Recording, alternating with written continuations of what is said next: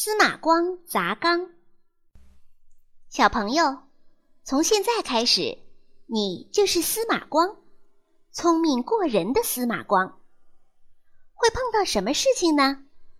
跟我一起来吧。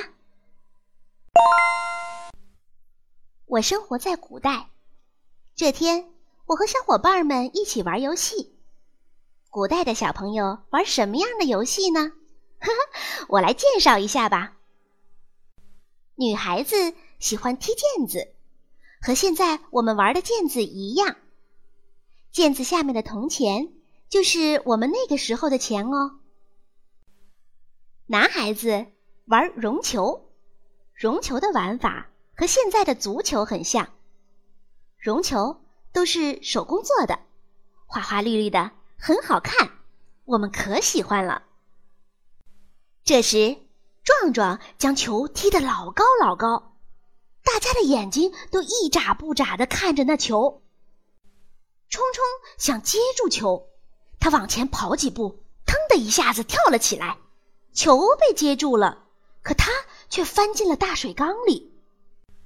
壮壮觉得自己闯了大祸，怕大人责怪，跑了。小伟胆小，吓得大哭起来。我也很着急呀，但我不害怕，不慌张。我的眼睛在大水缸的四周看着，头脑里一直在想：怎么才能让冲冲从里面出来呢？我的眼光在一块大石头上停住了。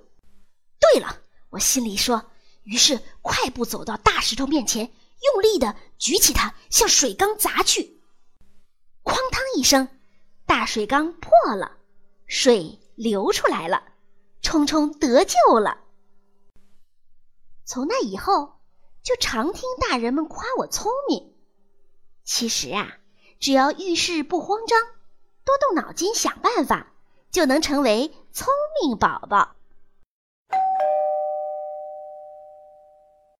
妈妈问，宝宝答。你在和小伙伴们玩什么游戏呢？玩游戏时心情怎样呢？壮壮把球踢得很高时，小伙伴们是什么表情？你觉得冲冲喜欢玩球吗？冲冲掉进大水缸时，壮壮怎么想怎么做？你觉得他这么做对吗？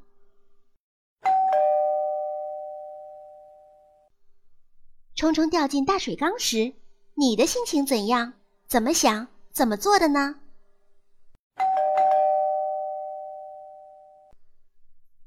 给家长的提示：理智感和沉着冷静品质相结合的宝宝。尤其显得胆识过人，将来长大后可担当重任。这一切又是建立在自主独立的基础上，因此家长需要注意良好情绪各方面的协调发展，并发挥各方面的促进作用。